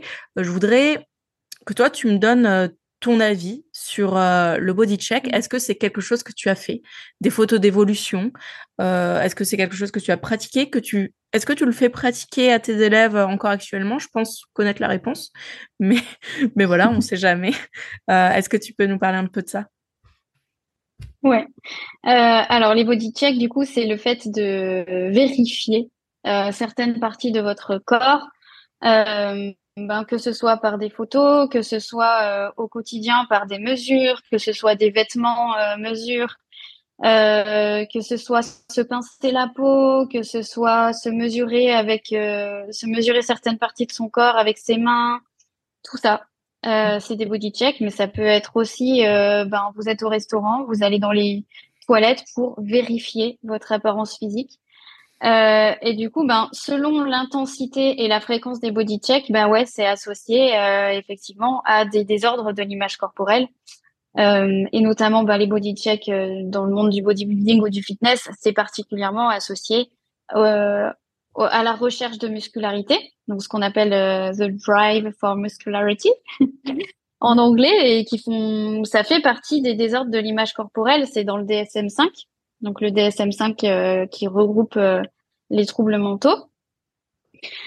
Euh, alors moi, les body check, j'avais, j'en ai fait, oui, effectivement, quand j'étais dans cette recherche de muscularité.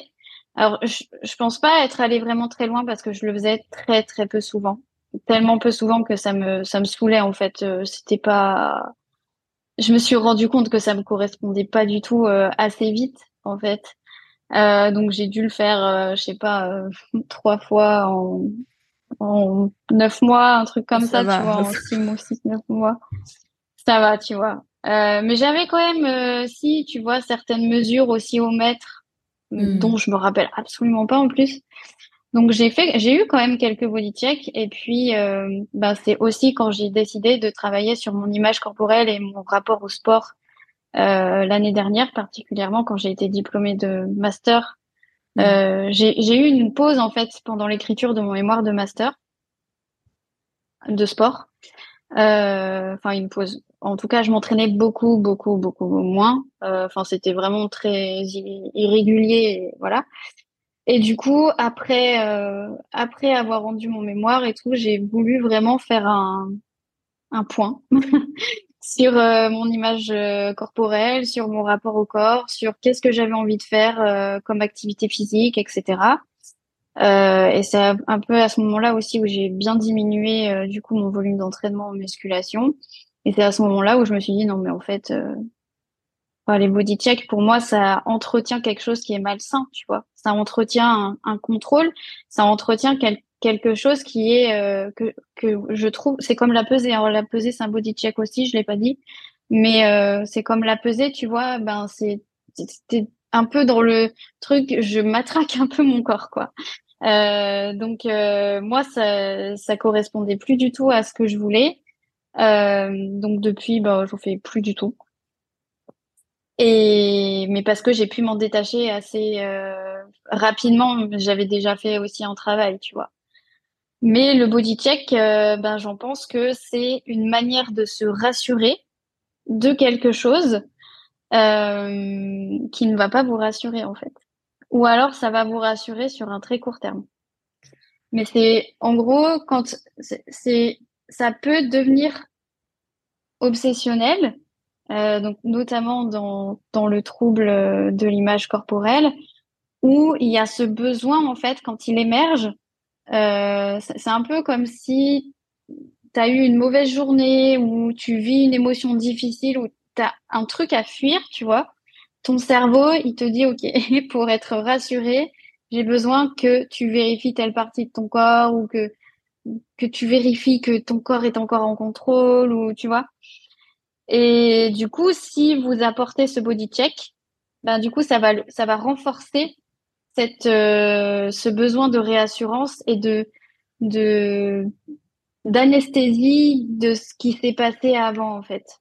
Hmm. Et du coup, c'est là-dessus que je travaille beaucoup euh, en consultation et en coaching, dans l'image corporelle aussi. Mais avant d'en arriver là, il faut d'abord euh, travailler sur, euh, sur plein d'autres choses avant d'arriver à éliminer les body checks. Mais pour moi, ouais, les body checks, c'est, c'est vraiment un comportement qui n'est pas adapté pour se réassurer de quelque chose à propos de son apparence physique ou de son poids. Alors bien sûr, ça dépend euh, de la fréquence et de l'intensité, hein, et aussi à quel point ça impacte votre quotidien. Si vous vous pesez tous les six mois euh, pour euh, voilà chez le médecin ou je ne sais quoi, ou si vous mesurez telle partie de votre corps parce que vous allez chez la couturière, ça n'a rien à voir. Mais, euh, mais voilà, chez les sportifs euh, et notamment dans le bodybuilding, mais aussi bien sûr dans le cadre des désordres et des troubles alimentaires, les body checks, c'est quelque chose qui qui est euh, qui est important et qui malheureusement va soit maintenir les troubles, soit les aggraver, soit en tout cas pas forcément vous apporter du positif. Parce que c'est ce besoin de réassurance de quelque chose qui en fait vous rassure à très court terme, mais ça fait pas avancer le schmilblick par rapport à votre image corporelle. J'aime bien l'affaire du, du schmilblick. Euh, Parce que le schmilblick, c'est un peu compliqué. c'est assez intéressant euh, tout ça et c'est des choses qui euh, c'est des choses qui me parlent tu vois c'est des choses qui me parlent c'est pas forcément des choses que sur lesquelles je suis d'accord partout parce que voilà, de par euh, ma pratique euh, et de par euh, mon évolution, mais en tout cas, c'est des choses qui me font quand même écho, où je vois bien qu'il y a certaines dissonances, où je vois bien dissonance cognitive, hein, je dis, et, et voilà, c'est des choses qui me parlent. Tout ça pour pour venir rebondir sur sur quelque chose. Donc, lorsqu'il y a une passion sportive, voilà, une, enfin voilà, on, on va pas euh, que, que, ce soit dans le cadre de la musculation, du bodybuilding, mais aussi euh, d'un sport euh, peut-être de, de, karaté ou, ou de danse ou de voilà un sport d'endurance. comment on fait pour ne pas tomber dans un extrême justement mmh. d'addiction peut-être, mmh. d'avoir une certaine addiction est-ce que déjà on peut avoir une addiction saine? Je crois pas, hein, parce qu'une addiction déjà c'est quelque chose de problématique. Mais comment comment faire la différence, voilà, entre euh, la passion, la passion de la pratique sportive, de vouloir évoluer dans ce sport, et l'addiction, tout en voilà, tout en répondant à ses objectifs et sans non plus mmh. se faire du mal. Est-ce que c'est possible au final, selon toi? Ah oui, bah oui, oui, bien sûr, c'est possible. Euh, après, il y a justement, euh, j'en avais parlé sur euh, dans mon post que j'avais fait sur la dépendance à l'exercice. C'est vraiment un continuum, tu vois, pour aller jusqu'à la dépendance à l'exercice. Et effectivement, bah, parfois, tu as la passion qui, enfin, tu vois, ça, ça, ça fait un peu vaste communicant. et,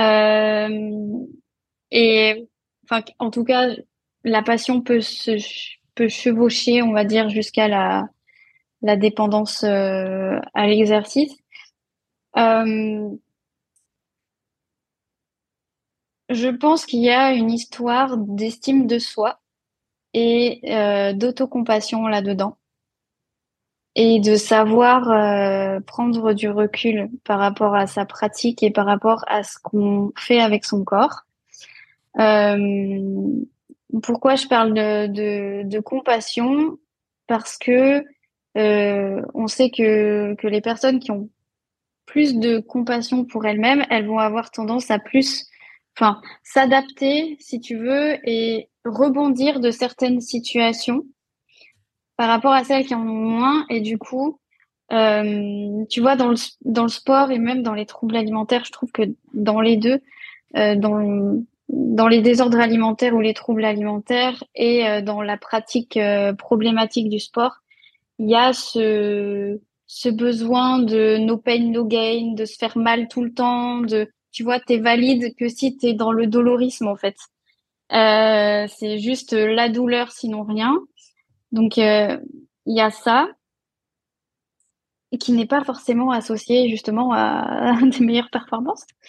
Euh, et puis il y a aussi ouais la, la, confiance en soi et du coup savoir que ta valeur ne repose pas sur euh, tes perfs uniquement, euh, ta shape uniquement, ton poids, mais que tu es une personne, euh, une personne qui a bien, bien d'autres qualités et de et de facettes dans, dans sa personne et, et qui est beaucoup plus intéressante. Enfin, en tout cas, il y a je le dis souvent ça, il y a un milliard de choses qui sont plus intéressantes à propos de toi que ton poids ou de combien tu mets sur euh, sur ta barre euh, ou combien de fois tu t'entraînes, euh, tu vois.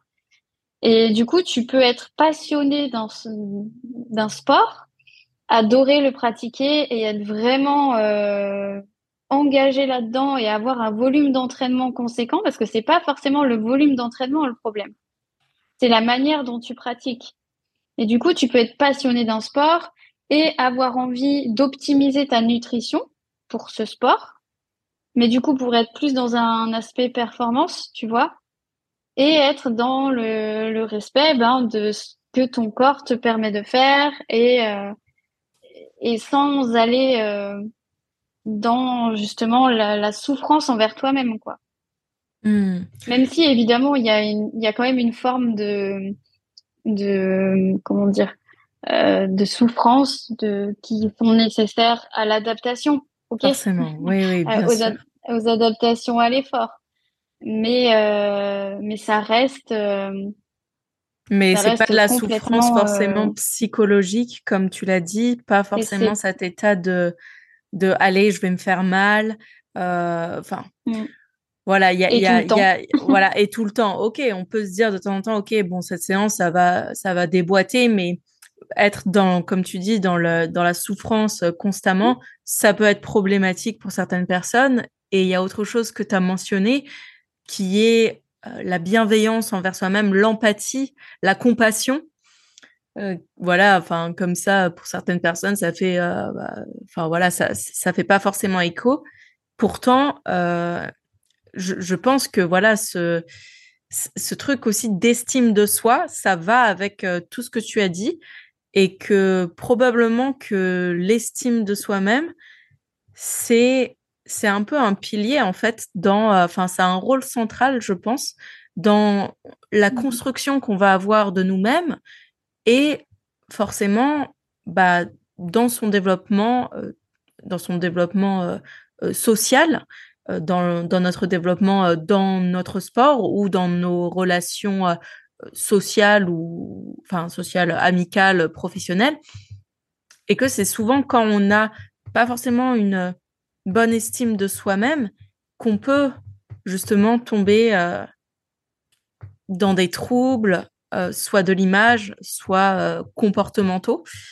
ce qui m'intéresserait de savoir, c'est quels sont les outils que tu déploies, soit en coaching, moi, j'en connais quelques-uns grâce à Tella. Et c'est mmh. quelques-uns aussi que, que, que je pratique pour moi-même ou pour mes élèves, que j'avais connus euh, en faisant aussi euh, quelques recherches. Quels sont, toi, les outils que tu choisis pour permettre aux personnes qui commencent à prendre conscience de, de tout ce travail qu'il y a à faire, euh, pour qu'elles se détachent justement de simplement ma valeur repose sur mon poids ou sur mon apparence et, pour les faire sortir de ça justement mmh. Euh, alors comme je te disais euh, la compassion donc tu me disais oui ça parle peut-être pas euh, aux gens ou ça semble en fait la, pratique de l'autocompassion a vraiment un appui en recherche et notamment sur la diminution de la symptomatologie des, troubles alimentaires et et des désordres alimentaires mais aussi sur les symptômes anxieux, dépressifs, etc. Donc, en fait, c'est pas de développer de la pitié envers vous-même en vous voilà en vous victimisant ou quoi que ce soit. Non, vraiment avoir de l'autocompassion, euh, c'est déjà développer une attitude de pleine conscience euh, envers ses émotions qui sont parfois douloureuses, parfois difficiles. C'est ok, c'est inconfortable, mais on vit tous des émotions qui sont difficiles, qui sont douloureuses et inconfortables. Et c'est à partir de là, bah, quand on se donne euh, la possibilité d'accepter qu'on a ces choses difficiles, euh, développer un discours qui est encourageant et bienveillant plutôt que de se flageller ou de s'auto-critiquer tout le temps. Parce que du coup, là, c'est double peine. Tu ressens des difficultés ou tu es en difficulté dans une situation. Euh, et finalement, en plus, tu te, tu t'autocritiques, quoi. Tu t'autocritiques, tu es dans le jugement. Euh, et ça, c'est pas porteur. Euh, donc euh, le but c'est aussi de, de restaurer quand je suis en coaching euh, un discours qui est bienveillant et encourageant envers soi-même. C'est un peu construire quelque chose pour soi, quoi, en soi. et ensuite pour pour répondre un petit peu plus à ton à ta question sur le rapport au corps. alors il y a plein de manières de la travailler, mais notamment aussi en prenant conscience euh, justement ben, de son corps. Donc ça, ça peut passer par euh, l'acceptation et de la conscience corporelle, mais je travaille aussi beaucoup sur les biais cognitifs liés à son apparence physique. Et hum, ça, généralement, ça se travaille en lien avec euh, les situations que peuvent vivre que peuvent vivre les personnes. Donc typiquement, ça va être la recherche d'activateurs euh, au quotidien ou voilà qui émergent et ces activateurs là, ils vont faire que tu as des pensées envers ton corps euh, qui sont négatives et qui vont enclencher ensuite des comportements négatifs euh, et des émotions qui sont difficiles euh, à plus ou moins long terme. Donc, ça peut durer, hein, ça peut durer une heure, comme ça peut durer genre une semaine ou voire plus. Et comment en fait on déconstruit ces croyances et ces biais cognitifs autour de l'apparence corporelle. Donc tu vois par exemple ça peut être ben tu vas à un repas de famille et il y a quelqu'un qui te fait une remarque euh, sur le fait que tu manges euh, beaucoup, tu vois, ou et toi tu as pris du poids et du coup tu le vis très mal. Donc euh, ben ça c'est l'activateur en gros c'est la remarque. ensuite ben tu as des pensées négatives et du coup qu'est-ce que tu te dis dans ta tête? Je mange trop et j'ai grossi, donc ça veut dire que vraiment je mange trop et donc il faut que je me mette au régime et je suis nulle parce que j'ai pas résisté et euh, on a remarqué que j'ai pris du poids. Enfin, tu vois, ça peut être vraiment très très violent en fait. Mm. Euh, et ensuite, on, on essaye de déterminer à quel point c'était intense et à combien de temps ça a duré et quelles, quelles ont été les conséquences sur euh, le comportement alimentaire et du coup euh, comportement alimentaire et sportif. Donc là, par exemple, elle va te dire, ben, du coup, le soir, j'ai pas mangé, tu vois. Et quelles conséquences ça a pu avoir sur euh, le reste de la semaine, sur, euh, tu vois, ton entraînement, sur ton état mental. Et ensuite, tu déconstruis aussi euh, avec elle, ben, les préjugés autour du poids et de l'image corporelle. Le fait que sa valeur ne repose pas uniquement sur euh, son image et son poids. Euh, le fait que parfois on, interprète des situations qui sont finalement peut-être pas ce qu'on pensait. Tu vois, il y a des personnes qui vont être plus ou moins sensibles. Hein. Il y a des gens qui vont pas du tout euh, capter quoi que ce soit.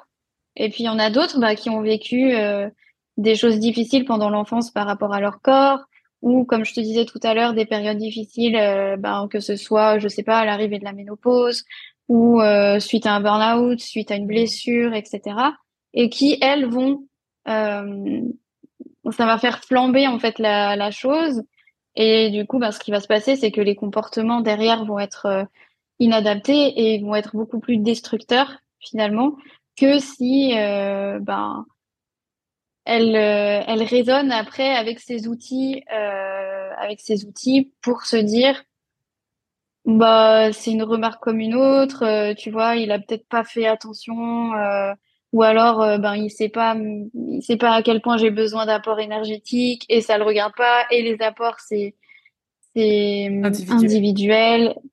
Voilà et puis euh, c'est pas parce qu'il me dit ça qu'il remarque que j'ai pris du poids et même s'il remarque que j'ai pris du poids et eh ben tu vois so on fout, en fait so what? Voilà donc euh, il y a beaucoup de choses à à déconstruire et à reconstruire après.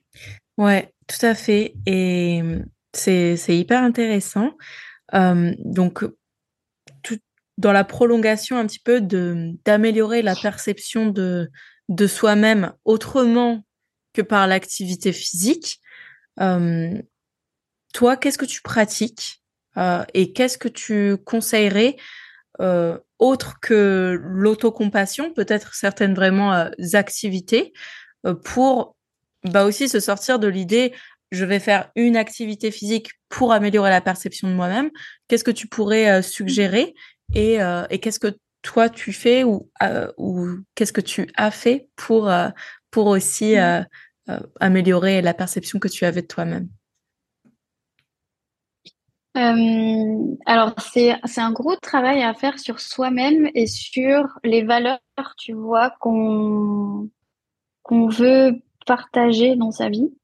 Mmh. Euh, et en gros, c'est un peu se dire, OK, j'ai envie d'être quelle personne finalement au quotidien et qu'est-ce que j'ai envie de faire pour nourrir ces valeurs-là. Et donc, du coup, bah, ça peut être euh, de s'engager dans du bénévolat, ça peut être s'engager dans faire des choses gratuites, mais ça peut être aussi très bien euh, cuisiner plus souvent pour euh, ses proches. Ça peut être faire plus de choses créatives aussi, parce que les arts créatifs, ben, ça peut être ça peut être stimulant d'un point de vue estime de soi quand on crée des choses, tu vois. Donc, euh, il y en a pas mal qui, euh, qui se sont mises au dessin ou à la peinture, à la photo. Donc, avec euh, Clara, que j'ai mis sur mon feed il y a pas longtemps, qui s'est mise à la photo et qui fait plein de photos maintenant. donc, c'est vraiment, tu vois, ça, ça, dépend de, ça dépend de chacune.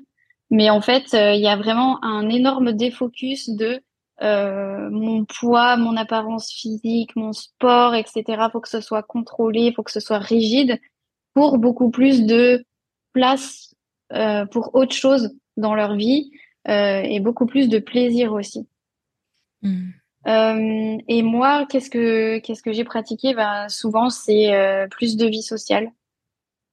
Plus de vie sociale, plus de repos, de lecture. et puis, bah, en partie, je dirais que le podcast, tu vois, pour moi, c'est c'est aussi ma manière de de transmettre, de partager des choses, de créer des choses. Bah voilà, comme comme toi. Et puis, et puis voilà. Mmh. Un grand plaisir aussi de, de, faire euh, des podcasts et, et de pouvoir mmh. interagir en fait avec des personnes euh, qui m'intéressent et dont le parcours euh, m'inspire ou en tout cas les valeurs aussi qu'elles véhiculent. Donc ouais, pour moi, on va dire que un des moyens aussi de me concentrer sur d'autres choses, c'est de faire aussi ce podcast. Et, et je rajouterai le potager, voilà, parce que L'année dernière, déjà, je le faisais, mais le potager, jardiner, c'est, c'est super pour, euh, pour avoir aussi un petit peu les mains euh, ailleurs que sur l'ordi, mais un petit peu plus euh, dans la terre. Parfois, je sais que certaines personnes qui vont nous écouter ont aussi parfois cette envie de, de faire autre chose que sur un ordinateur ou d'être tout le temps sur le téléphone. Maintenant, les, les métiers se sont beaucoup numérisés, on va dire donc voilà, pour moi, le moyen un peu de retourner euh, euh, dans la terre, enfin, en tout cas, retourner dans la terre est un moyen euh, de retourner à des choses un petit peu plus simples, simples, on va dire. Donc, c'est très chouette aussi. Et bah merci pour ce partage. J'aimerais qu'on revienne une dernière fois, une dernière fois sur tout ce qui est de l'apparence sur les réseaux sociaux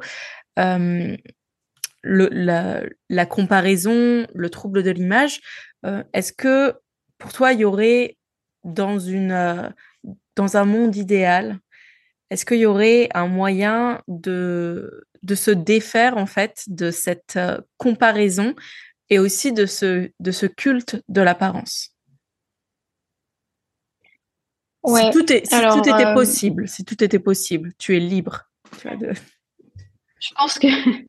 Alors, en fait, ça me semble, ça me semble irréaliste, mais tu me disais si tout était possible. Euh, c'est irréaliste, tu vois, par exemple, de penser aujourd'hui que on, peut arrêter d'être exposé à, des messages à ce niveau-là. Donc ça, c'est pas pas possible. Et en même temps, tu vois, je pense que c'est pas la solution de s'enfermer dans une bulle en se disant non, je veux plus voir euh, tel message, plus entendre tel truc, machin. Il y aura toujours des, des fois où on sera pas d'accord avec les messages proposés, on sera triggered par euh, des choses qu'on verra. Et ça, c'est OK, il faut en avoir conscience. Et c'est justement euh, à ce niveau-là que euh, ben, travailler sur soi en dehors justement de son apparence physique, savoir qui on est en dehors de son apparence physique et de son activité physique, même si l'activité physique est une très bonne source d'estime de soi aussi quand elle est pratiquée justement avec bienveillance envers soi et dans un cadre plaisir et santé. Mm. Euh, donc, donc voilà, on, peut pas en tout cas se couper euh, de ça.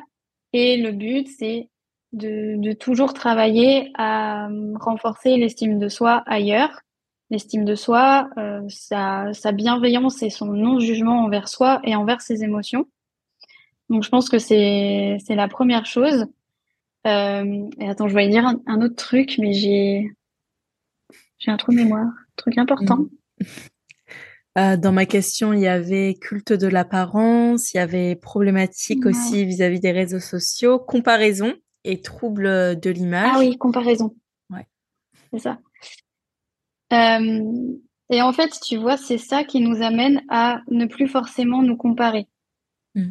Déjà, enfin, ce travail-là et ce travail sur les biais cognitifs aussi qu'on peut avoir autour de l'apparence, parce que quand tu comprends en fait que la nana qui est que, à laquelle tu te compares déjà, si tu t'y compares, c'est que mm, potentiellement elle est mieux que toi. Donc déjà, les comparaisons, elles sont toujours.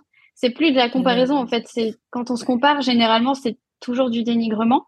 Hmm. Donc euh, déjà, tu te dis bon bah en fait, j'arrête de me j'arrête de me comparer parce que c'est c'est inutile en fait. C'est juste de la souffrance infligée à moi-même pour hmm. pas grand chose. Euh, et quand tu comprends aussi que tu, tu te dis, la nana, elle a de la chance.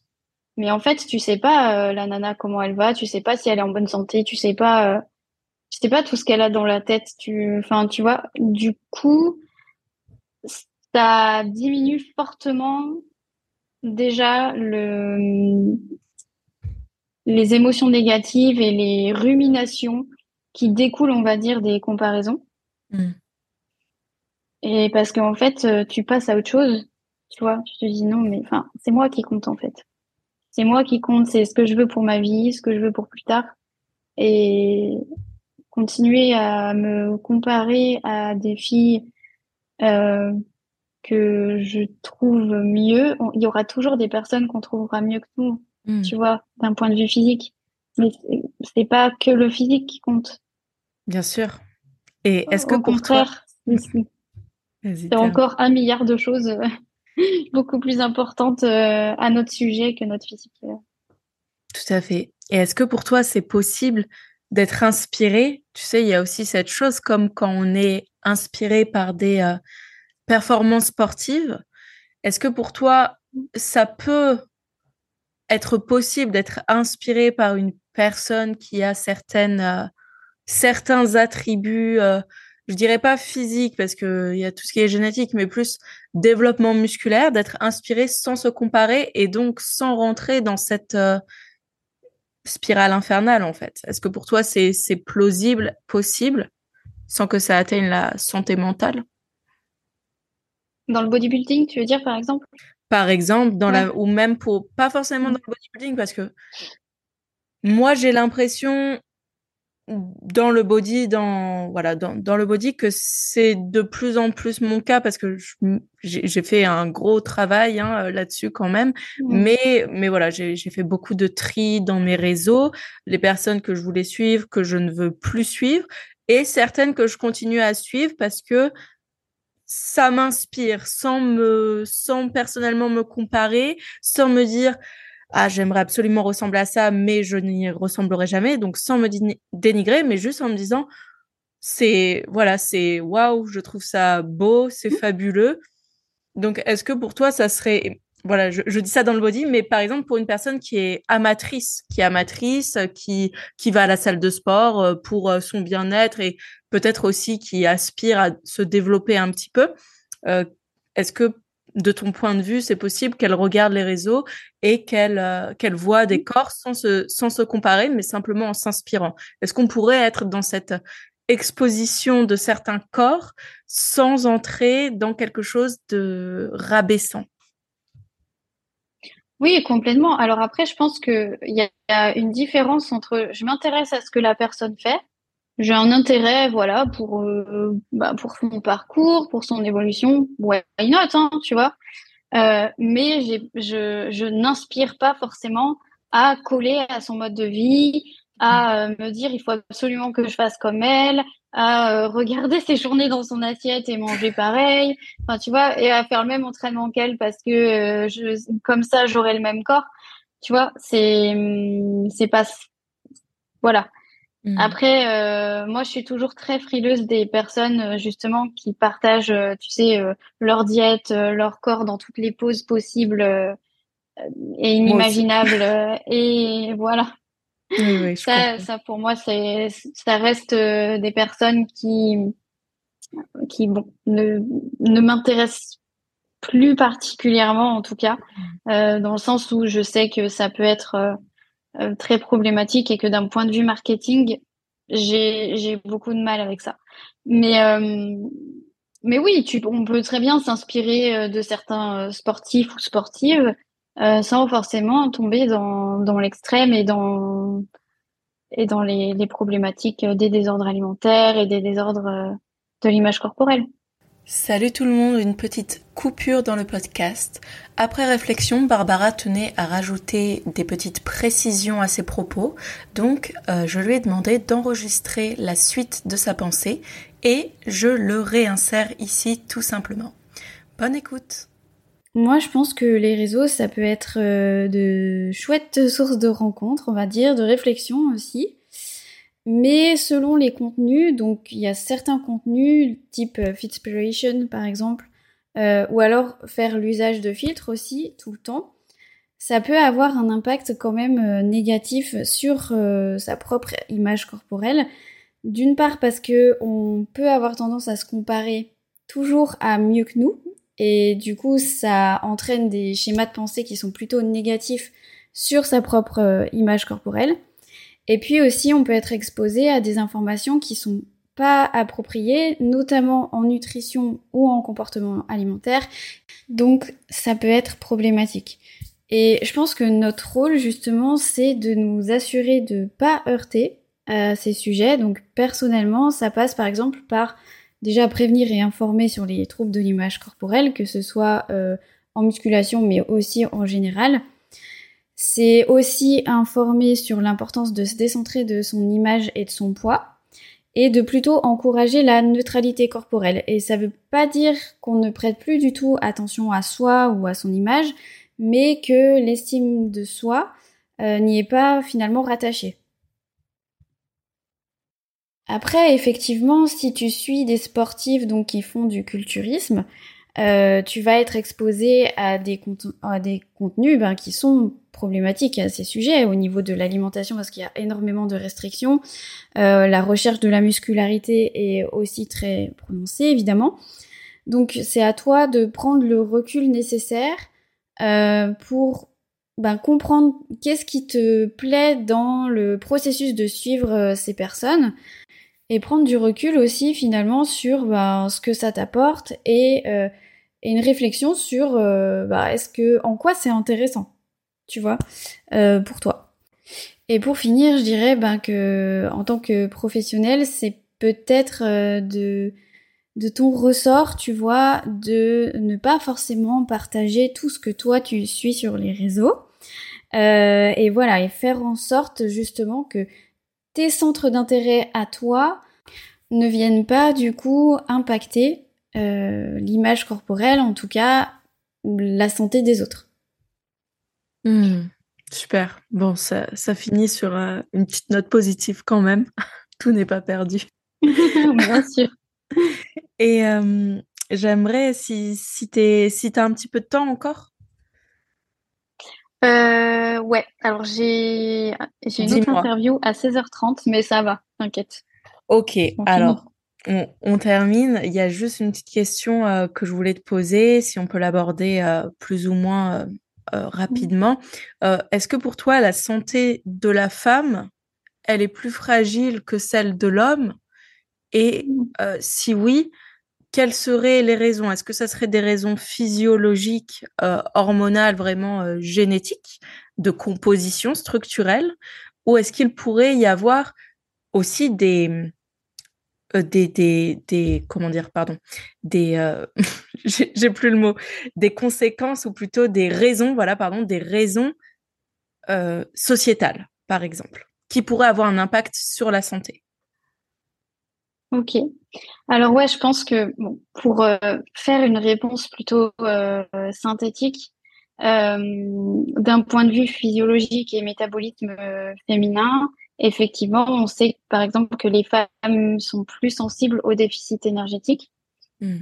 dans le sens où bah, la fonction menstruelle va être beaucoup plus impactée rapidement que chez l'homme, les marqueurs osseux, ce genre de choses dû au déficit énergétique. Euh, mais dans un, tu vois, paradoxalement, euh,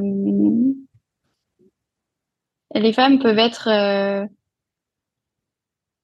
extrêmement résistantes, on va dire. ouais, Je crois que, ouais, je crois qu'on peut développer une force qui est assez, assez incroyable. Euh, c'est un un clin d'œil euh, personnel, mais euh, voilà. Et sinon, d'un point de vue sociétal, bah, effectivement, il y a quand même pas mal d'injonctions qui concernent les femmes. Et là, euh, on, on, arriverait sur le sujet du féminisme. Donc, je pense que ça peut être compliqué si on embraye là-dessus. Mais, euh, mais oui, je pense qu'il y a des choses qui se jouent euh, d'un point de vue euh, patriarcat notamment, inégalité entre les sexes euh, injonction sociétale faite sur euh, le corps. Je, je, vais surtout parler du corps de la femme là, mais euh, mais oui, ça a un impact euh, certain sur le développement de, je pense, de la personnalité et de et de du reste. Donc ça influence finalement les comportements alimentaires et, et sportifs. Hmm. D'accord. Oui, bon, c'était assez synthétique. C'est en ça que tu vois, oui, voilà, et c'est en ça que tu vois sortir des injonctions et de tous, toutes ces, de tous ces messages, euh, ça, ça, ça, passe vraiment par une volonté profonde de, de se construire soi-même, de savoir qui on est, quelles valeurs on a, et envoyer balader beaucoup de choses. Hmm. beaucoup d'idées préconçues et euh, ouais. Mmh. C'est c'est très, j'allais dire très euh, très raisonnable, mais c'était pas du tout le mot que je voulais dire. J'en perds mes mots. Mais euh, mais en tout cas, oui, c'est très. on a abordé ça de manière synthétique sur la fin, mais en tout cas, oui, ça va dans la prolongation un petit peu de de tout ce qu'on a dit jusqu'ici. Et ça fait écho bah, à tout ce qu'on a dit, hein, de, de sortir quand même de sortir de ces injonctions, surtout si elles ne nous correspondent pas. Enfin, je, pense qu'aucune injonction ne peut correspondre à partir du moment où c'est euh, où c'est une injonction justement, qu'on se la mette soi-même ou que ou que ce soit notre entourage euh, plus ou moins qui qui nous la met. Donc euh, très important. En tout cas, merci d'avoir répondu à toutes toutes mes questions qui étaient quand même parfois un petit peu, voilà, il fallait un petit peu euh, étayer. C'était très intéressant de, de converser euh, avec toi. On va finir sur une partie un petit peu plus légère euh, qui ne concerne que toi cette fois-ci. si tu étais un livre, lequel serait-il? Ou si tu avais un livre à proposer plutôt? Hmm, ah, Bonne question. C'est dur de choisir. Ah, franchement, je peux pas choisir. Je peux pas choisir. Et si aujourd'hui tu voulais juste proposer un livre à quelqu'un, juste un livre qui mm. te passe, tu sais, c'est pas forcément un livre un livre scientifique ou un livre sur des recherches ou de développement personnel, peut-être quelque chose qui t'a touché à un certain moment ou celui du moment, tout simplement. Euh, J'ai reçu un recueil de poèmes il n'y a pas longtemps qui était très chouette, euh, mais je te donnerai la, la ref. Alors, si tu veux, tu pourras couper ou pas le, ce passage? Oui, ouais, bien ouais, parce qu'il est, il est là. Mais euh, Vas-y. Mais attends, il est où? Ah oui, il est là.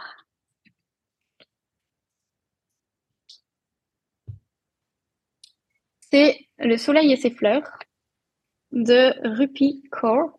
Je t'enverrai le. Super. Le, la ref si tu veux. Et euh, on me l'a offert il y a peut-être un l'année dernière. Et du coup, je continue à le lire et à le relire. Et c'est un recueil de, c'est un recueil de poèmes qui est vraiment très cool. Super.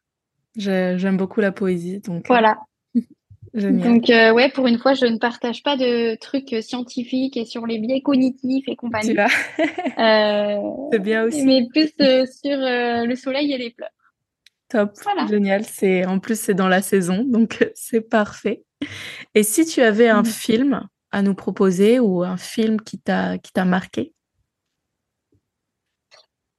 Bah, écoute, du coup, je j'ai regardé là euh, très récemment, donc ces derniers jours, Simone sur ouais sur la vie de Simone Veil et c'était c'était très très touchant et marquant.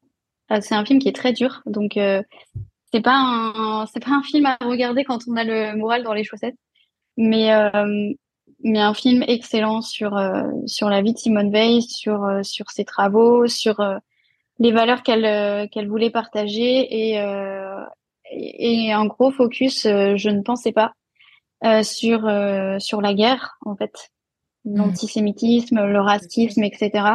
Et c'était ouais, c'était vraiment super intéressant, très très bouleversant mais, euh, mais un chouette film. Super. Merci, euh, merci pour ce partage. Euh, de rien. Et si tu étais un sport? Dur aussi. Hein.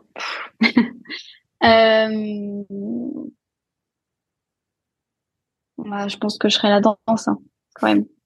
Ouais, je pense aussi. Mm. Si tu étais un aliment ah, ça, c'est trop dur. Euh, les œufs. J'aime trop les œufs. Moi aussi. Moi aussi, j'adore les œufs.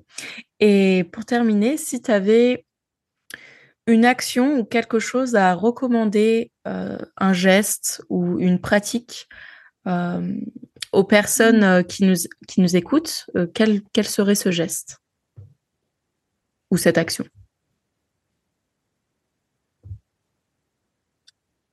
Euh, c'est quelque chose qui est difficile, mais euh, parce que on, est matraqué en fait tout le temps de, messages, etc. Euh, mais je pense qu'il faut retrouver, en tout cas, euh, confiance en son corps. Hmm. Super.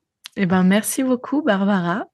J'espère que tous les auditeurs et les auditrices auront tiré des petites leçons, des apprentissages de notre conversation.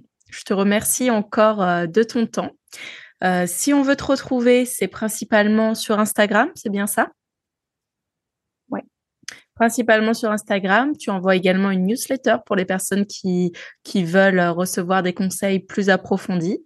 Euh, tu as également une formation pour les personnes qui sont en aménorrhée euh, hypothalamique principalement, mais en aménorrhée tout court, en vérité. Euh, est-ce que tu as d'autres choses dont tu voudrais parler ici pour rediriger les personnes vers tes conseils? Euh, Pourquoi pas? Alors, je propose des coachings en individuel, mais aussi des consultations en visio. Donc, euh, que ce soit pour du conseil euh, sur la nutrition sportive, parce que j'ai un master option nutrition sportive, que ce soit voilà pour retrouver un rapport plus apaisé à la nourriture, sans appréhension. Pourquoi pas travailler sur son image corporelle C'est, je le fais de plus en plus et je m'amuse bien. Donc euh, c'est super chouette de de voir euh, de voir l'évolution. Donc euh, je m'épanouis aussi un petit peu plus là-dedans, même si j'avoue que j'ai moins d'expérience. et puis puis voilà, n'hésitez pas à m'écrire. Je réponds toujours généralement avec plaisir quand quand c'est gentiment demandé. Il y a mon mail sur Insta normalement, vous pouvez me le demander et, voilà. Super. Merci beaucoup Barbara et pour tous les auteurs, euh, pour tous les auteurs, n'importe quoi. et pour tous les auditeurs et les auditrices, je vous dis à très bientôt. Hey, pas si vite. Merci d'avoir écouté jusqu'au bout. Si tu as passé un bon moment ou que ce podcast t'a permis de te questionner, tu peux t'abonner au canal via la plateforme que tu utilises. Tu peux me repartager sur tes réseaux sociaux ou encore m'écrire sur Instagram ou par mail et me faire part de tes ressentis ou de tes questionnements. Cela me ferait très plaisir d'échanger avec toi. Sache que je propose des suivis online très complets, ultra personnalisés pour te développer, te dépasser, t'épanouir et te challenger. Ce n'est pas une simple transformation physique que je propose, mais vraiment une évolution à 360 degrés. Ciao et à bientôt